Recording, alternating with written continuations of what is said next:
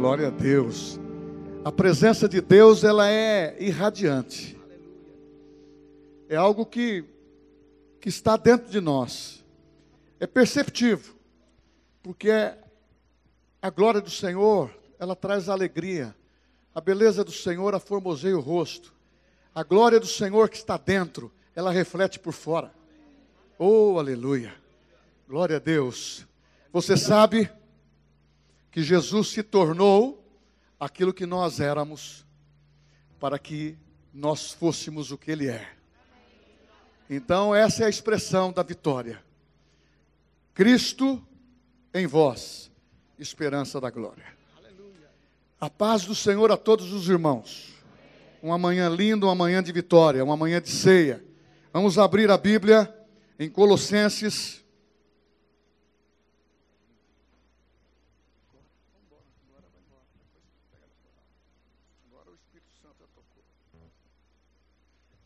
Glória a Deus. Colossenses capítulo 2. Glória a Deus. Versículo 14, versículo 15.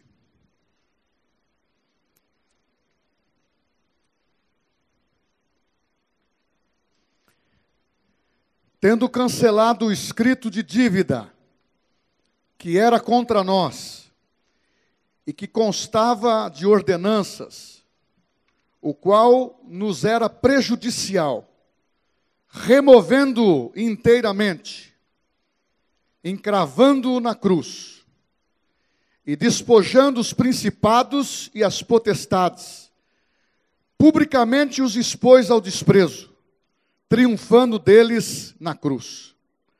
Tendo cancelado o escrito de dívida, que era contra nós e que constava de ordenanças, o qual nos era prejudicial, removeu inteiramente, encravando na cruz, despojando os principados, as potestades, publicamente, os expôs ao desprezo, triunfando deles na cruz. Glória a Deus. Os irmãos podem se assentar, como é bom estarmos na presença de Deus. Irmãos, eu tenho uma responsabilidade muito grande hoje. É com muito temor que quando nós participamos da ceia, que é o privilégio dos filhos de Deus, uma das coisas que nós somos inseridos no tempo da graça, que a ceia foi nos dado para lembrarmos da morte, da ressurreição e também da ascensão de Cristo. São três mensagens, três fatos importantíssimos na história do cristianismo. E também tem que ser imperativo. Eu vou falar algo sobre a nossa vitória em Cristo na cruz, na sua ressurreição e também ao estar à direita de Deus. Mas eu tenho que sintonizar você Primeiramente, para que vocês saibam que após este sacrifício feito por Jesus na cruz, a sua ressurreição e a sua ascensão, a Bíblia diz que ele delegou poder à igreja. E a igreja na qual nós fazemos parte é uma igreja triunfante. É uma igreja coroada de sucesso. É uma igreja coroada de vitória, porque ele mesmo, Jesus, pagou o preço. E esse louvor caiu como uma luva. A glória é do Senhor. A glória é do Senhor Jesus. É o céu descendo. É nós usufruindo destas vitórias que Jesus conquistou por nós. E concedeu à igreja. E a Bíblia diz que ele é o cabeça da igreja. E ele deu autoridade à igreja, ele deu poder à igreja. Aleluia! Foi isso que ele disse na sua palavra: Todo poder me foi dado nos céus e na terra. Vos dei autoridade sobre serpentes e escorpiões. Vos dei autoridade para que vocês saibam que vocês estão vivendo no presente século, já envolvido por uma história de vitória pelos nossos irmãos que passaram até os dias de hoje, para que você saiba que eles foram vencedor. Nós somos vencedor. Nós somos vencedores e nós podemos fazer tudo em Cristo Jesus, porque nós estamos assentados com ele como vitorioso. Aleluia! Mas quando nós lemos um texto como esse, qual o tema da mensagem? Está tudo consumado. Eu quero lembrar a vocês que está tudo pago, que está tudo resolvido a nossa questão. Mas nós precisamos dar o início desta mensagem dizendo que para Jesus pagar essa dívida, teve alguém que a contraiu. E não foi Deus, e não foi Jesus. Adão e Eva, representando toda a raça humana, no Éden, ele falhou. A imagem que Deus criou para Adão e Eva, para viver uma vida eterna, imaculada, ele deformou, porque a sugestão do pecado que veio de fora contaminou Eva e contaminou Adão. Infelizmente, ali marcou uma geração que caiu do seu estado de graça. O homem e a mulher, a humanidade decaíram. Perderam a sua posição que estava em Deus. Mas Deus, pela sua graça, já pensando na restauração da vida do homem, ele já estava pensando num redentor, num redentor, uma promessa que nasceu em Gênesis 3,15. Porém, inimizade entre ti e a mulher. Ele já estava prometendo. Gênesis 3,21 diz que lá no Éden ele providenciou vestimenta para o homem. Sabe por quê? Porque Deus é amor, porque Deus é graça. Ele sabia que o homem pecou, porém, ele já estava providenciando a sua redenção, o seu resgate. Mas eu quero lembrar para você que um dia para Deus é como mil anos para nós. Quando o homem pecou até, até Jesus chegar, passou-se dois dias. Mas a Bíblia diz que essa promessa passou por dois mil anos na vida de um escolhido, começando com Abraão e chegando a Davi e até os seus profetas, até o momento que nasceu Jesus. João 1,14 o Verbo se fez carne e habitou entre nós cheio de graça e de verdade, e vimos a sua, a sua glória, a glória do unigênito do Pai. Aí está o segredo. Ela é o único filho. E Deus, para providenciar o resgate, para providenciar o perdão, para providenciar a expiação, para providenciar tudo aquilo que era necessário, a Bíblia diz que Ele amou o mundo de tal maneira que concedeu o seu filho. Ele deu o seu filho, unigênito, para que todos nós aceitássemos a salvação. Glória a Deus, porque dentro disto a gente começa a entender o plano eterno da salvação. Você não é fruto do acaso, você não está aqui perdido, Deus não se perdeu na criação, pelo contrário, está escrito que o, o plano de Deus é perfeito. Ele é escudo, ele é fortaleza para quem os buscam. Então você está sintonizado desde o início na graça de Deus. Tanto é que o apóstolo do amor, o apóstolo João, disse que antes da fundação do mundo, Deus conhecia o sangue do seu próprio filho. Oh, glória a Deus! Está tudo bem, irmãos, está tudo sob controle. Deus não perdeu o controle da criação, pelo contrário, Ele ama e Ele está sempre olhando. Foi quando veio uma promessa para se cumprir, de Gênesis 3,15. Talvez Adão, quando ouviu essa promessa de Deus, ele pensou: quem sabe um dos meus filhos vai ser o redentor. Não, o plano não era para eles, o plano era para algo divino. Deus prometeu, prometeu algo grande, que ele chama em Mateus dizendo: Emanuel, Deus conosco. ele chama em Lucas 1, 21 e 22, dizendo, o anjo Gabriel aparecendo para Maria, dizendo: Maria, algo grande está dentro de você, é filho de Deus que está dentro de você.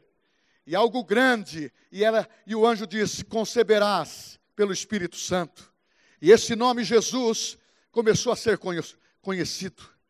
Salvação veio para todos os homens começou a se manifestar para os homens, não mais o nome Jeová, não, não, não mais o nome Elohim, mas o nome Jesus, Yeshua, para nós em português, Jesus, o Salvador, o maravilhoso. Isaías disse: Seu nome é maravilhoso, seu nome é conselheiro, seu nome é Deus forte, seu nome é Pai da eternidade, seu nome é Príncipe da paz. É este que vai viver conosco, é este que veio manifestar a graça salvadora de Deus, aonde incluiu você.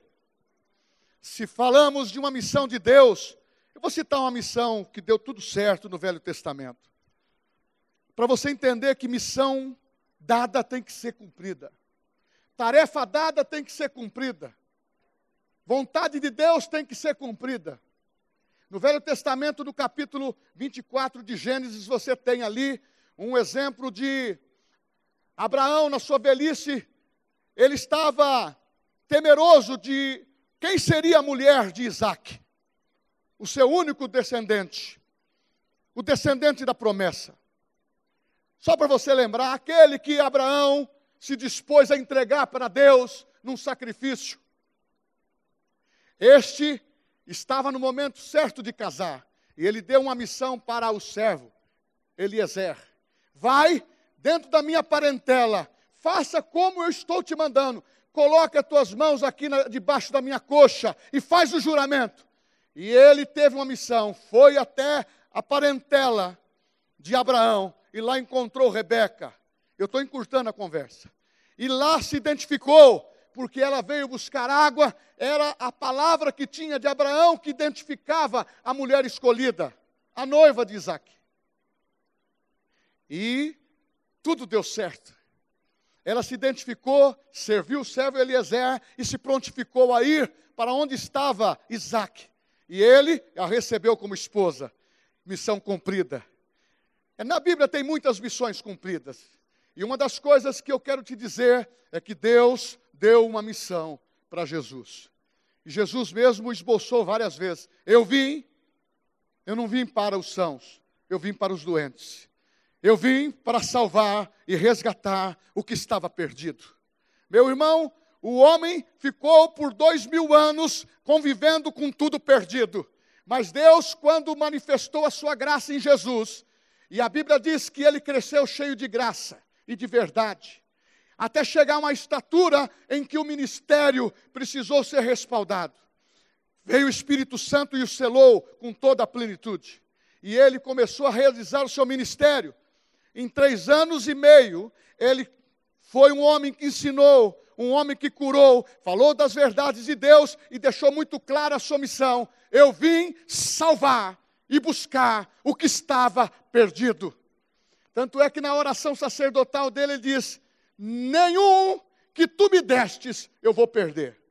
Eu não vou lançar ninguém fora. Você sabe que Deus, olhando para mim e para você, Ele nunca disse isso, que iria nos lançar fora, porque aquilo que nós éramos antes pecadores, Ele disse: Não, eu vou dar o perdão para ele, ele vai se tornar filho de Deus. Você conhece aquele texto de João 1,12? Você sabe qual é? Mas a todos quantos o receberam, deu-lhes o poder de serem feitos filhos de Deus, a saber, os que, o que crendo, o que cremos no seu nome. Ok.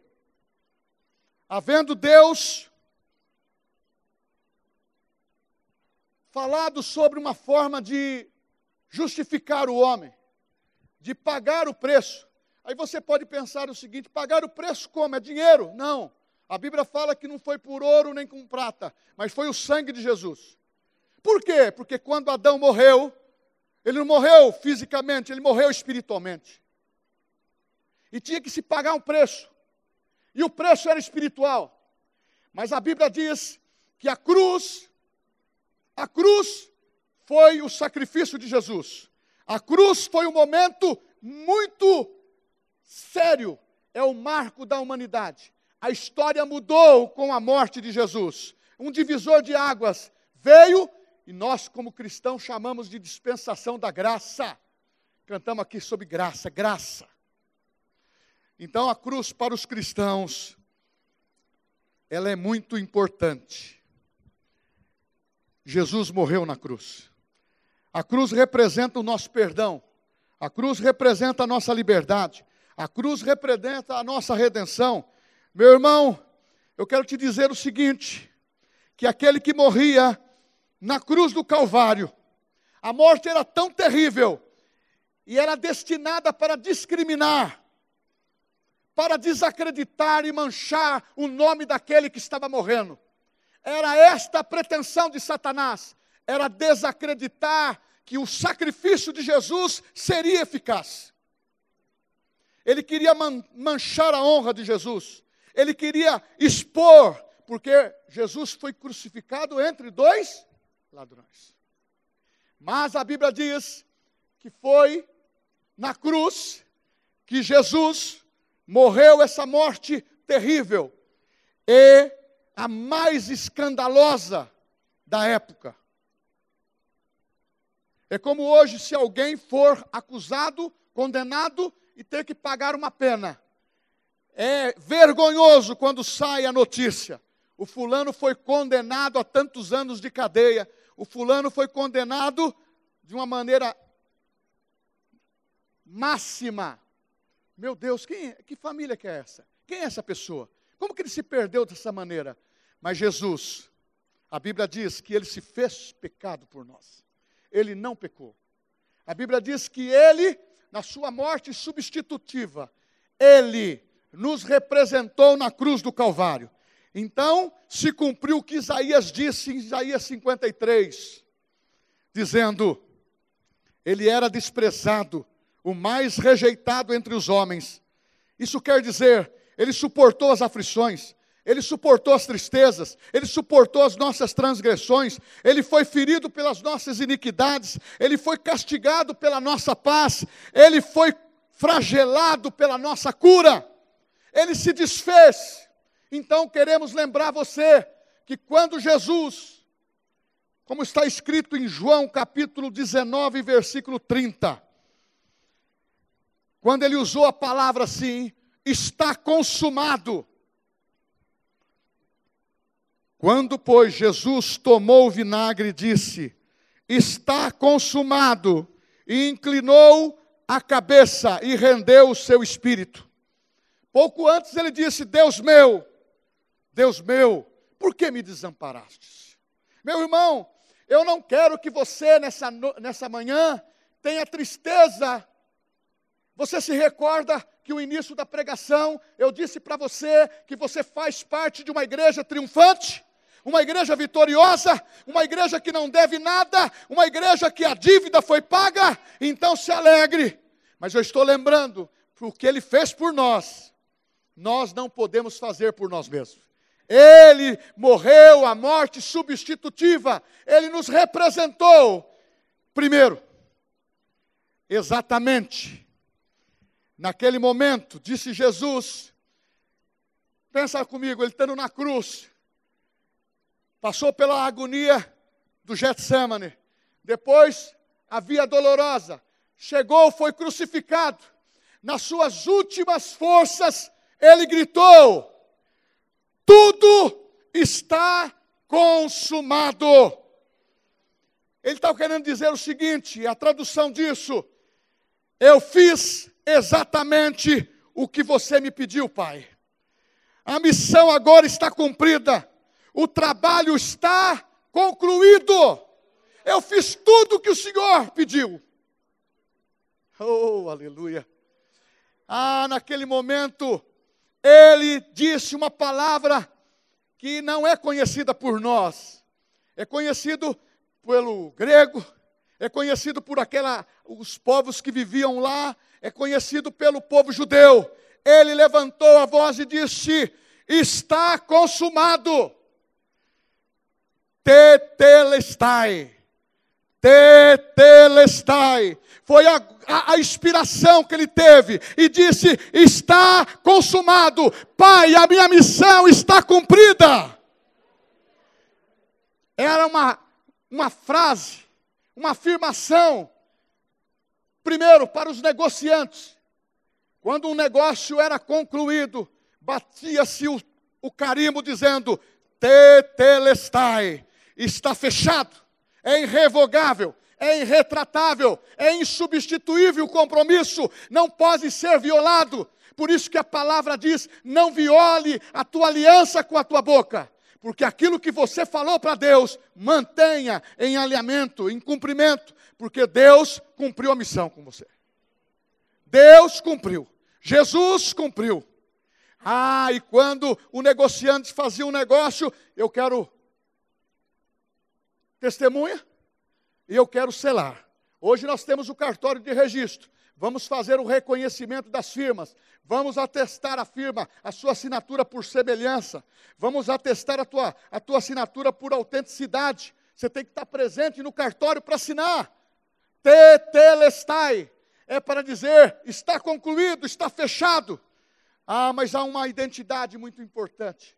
Quando Jesus estava falando, tetelestai, está consumado. O sacerdote estava entrando no templo no mesmo horário, no mesmo momento, com um cordeiro imaculado, e estava imolando, na mesma hora que Jesus morreu, estava morrendo um, um cordeiro. Só que aquele era imperfeito. Mas o que Jesus estava fazendo ele estava morrendo pelos nossos pecados de uma maneira eficaz, porque quando Jesus morreu na cruz para aplacar a ira de Deus sobre os pecados da humanidade, ele descarregou tudo no seu filho. Por isso que ele disse: Pai, Deus meu, por que me desamparaste? Elohi, Elohi, lama sabatani, por que me desamparaste? Fala também, Eli, Eli, lama sabatani, por que desamparaste? Porque ele estava levando os nossos pecados. Por isso que ele fez a oração sacerdotal, dizendo: Pai, eu oro por esses. Capítulo 17 de João. Mas eu oro por aqueles que hão de vir, que é você, que é, somos nós. Você já estava incluído na lista. Você se recorda do que Jesus disse? Eu gosto muito desse texto. Não fosse vós que escolhestes a mim, mas eu vos escolhi a vós, para que vades e deis fruto, e o vosso fruto permaneça. Oh, aleluia! Você pode dar glória a Deus? É dia de festa. Oh, aleluia! Porque Ele fez aquilo que você não poderia fazer por você. Ele te deu o presente da salvação. Pela graça sois salvos, pela graça sois salvos, pela graça sois salvos, pela graça sois salvos. Oh, aleluia! Missão cumprida. O sacerdote imolou. Sabe o que significava? Ele entrou no Santo dos Santos. E Jesus entrou no Santo dos Santos. O véu se rasgou de cima para baixo, para ficarmos com livre acesso. Você sabe que você tem acesso a Jesus e a Deus hoje. Ah, a ira de Deus se aplacou, porque Ele, a partir do momento que Ele mandou o seu único filho, quando ele morreu, ele estava representando toda a humanidade. Meu irmão, primeiro Adão era humano, terreno, mas o último Adão é espírito vivificante, é o Senhor Jesus Cristo. Oh, aleluia! Outra coisa importante, quando se falava em dívida naquele tempo, Paulo pega essa figura jurídica do tempo quando falava em dívida, era uma cédula, era um pergaminho que a pessoa colocava os atos de injustiças praticados. O juiz anotava na cédula tudo que a pessoa era devedora. Sabe para quê? Para cobrar. A lei, condenação. A lei, a alma que pecar, essa morrerá. Mas Jesus disse diferente. Pela graça sois salvos. Mas ele também lembra dois textos do, do Novo Testamento que fala para a igreja. Todos pecaram. Romanos 3, 23. Todos pecaram e destituídos estão da glória de Deus. Ele fala em Romanos 6, 23 também: o salário do pecado é a morte, mas o dom gratuito de Deus é a vida eterna. Mas a Bíblia fala também que pela graça sois salvos. Meu irmão, porque aonde abundou o pecado, superabundou a graça aonde que você está, o estágio que você está, a estação que você está, é muito mais eficaz, porque você está numa superior aliança. Tetelestai. Tudo foi pago. Você pode comprar o livro totalmente pago, que nós estamos disponível na livraria do Rema que fala um pouco também de algumas coisas que eu estou falando. Sabe por quê? Porque revelação chega para homens e mulheres de Deus ou para você, e muitas vezes você lê, você recebe a informação do Espírito Santo de coisas que vão trazer maior segurança para nós, de saber que Cristo morreu por nós e nós não podemos vender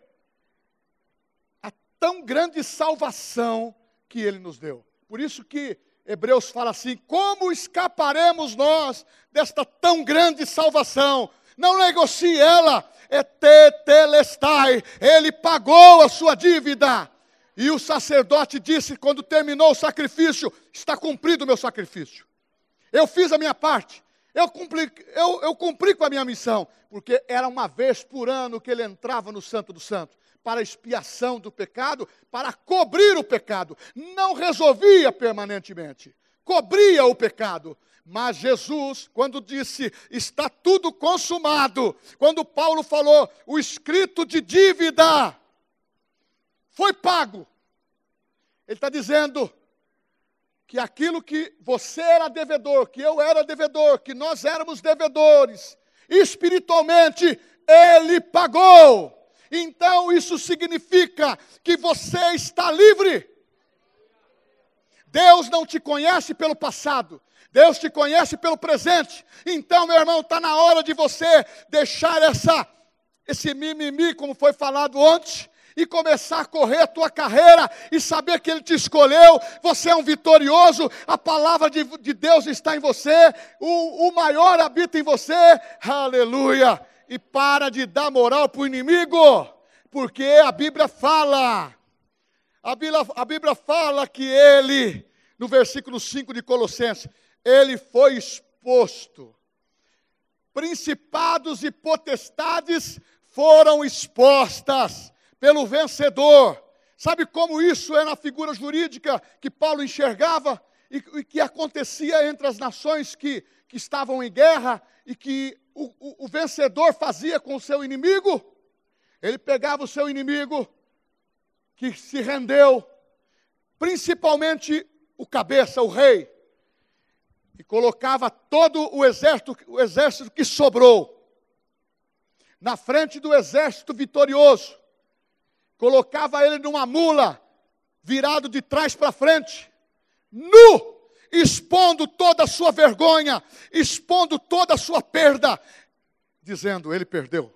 Foi assim que Paulo trouxe. Jesus expôs os principados e potestade a vergonha. Satanás ficou envergonhado. Então, meu irmão, esse negócio de participar de uma igreja militante, briguenta, que fica aí querendo brigar com o diabo que já está vencido, está na hora de combater o bom combate da fé, porque a fé é que vence o mundo. E ela está em você. Não, parece que vocês não entenderam. Estou fazendo aqui, estou dando o meu melhor. A fé que vence o mundo, ela está em você. Você não anda sobre terras movediças. Você não anda em terra fofa. Você anda na rocha. Oh, aleluia! Aleluia! Gênesis 3,15. A promessa era para pisar na serpente. O leão pisou na serpente O leão pisou na serpente. É isso aí. Nós estamos cantando algo profético que aconteceu já há seis mil anos atrás. Estamos chegando nisso. É vitória. Outra coisa importante. Ah, quando eu vi isso aqui, eu fiquei, eu vibrei. Eu vibrei. Tetelestai. Para o mundo grego significa uma outra coisa. É o que significou o que Jesus fez também. Ele disse: é o fim de uma velha era e é um começo do novo tempo, aleluia! Em Cristo Jesus é um novo tempo que se instalou, é o tempo da graça. Por que viver preso? Por que viver escravo? Por que ter mente escravizadas com as coisas do mundo? Ah, meu irmão, uma das coisas que o Espírito Santo sempre tem falado, foi fácil? Não foi mas foi por mão forte e poderosa, foi um poder sobrenatural, que Deus tirou o povo do, do Egito, mas foi difícil tirar a mentalidade do povo de escravidão. Estavam libertos, mas queriam viver como escravo. Daniel não se permitiu a isso. Ele passou por três reis e ele se manteve digno, não escravo, tentaram mudar o nome dele, mas continuou sempre o nome: Deus é o meu juízo. Sabe por quê? Você não pode se contaminar, porque a tua dívida foi paga. Você não pode se vender, porque a tua dívida foi paga. Os seus pecados foram cancelados. Os seus pecados foram cancelados, porque um novo tempo está consumado. Meu irmão, foi o último, o último respiro. Foi a última palavra de Jesus está consumado. Terminou. Mas a Bíblia fala que Jesus foi morto, levou sobre si os nossos pecados, ficou três dias no seio da terra, mas nele, a Bíblia fala que ele morreu espiritualmente, ficou no inferno. Ou oh, naquele dia glorioso do terceiro dia, veio o ruar de Deus, o Espírito Santo, soprou. Jesus ressuscitou.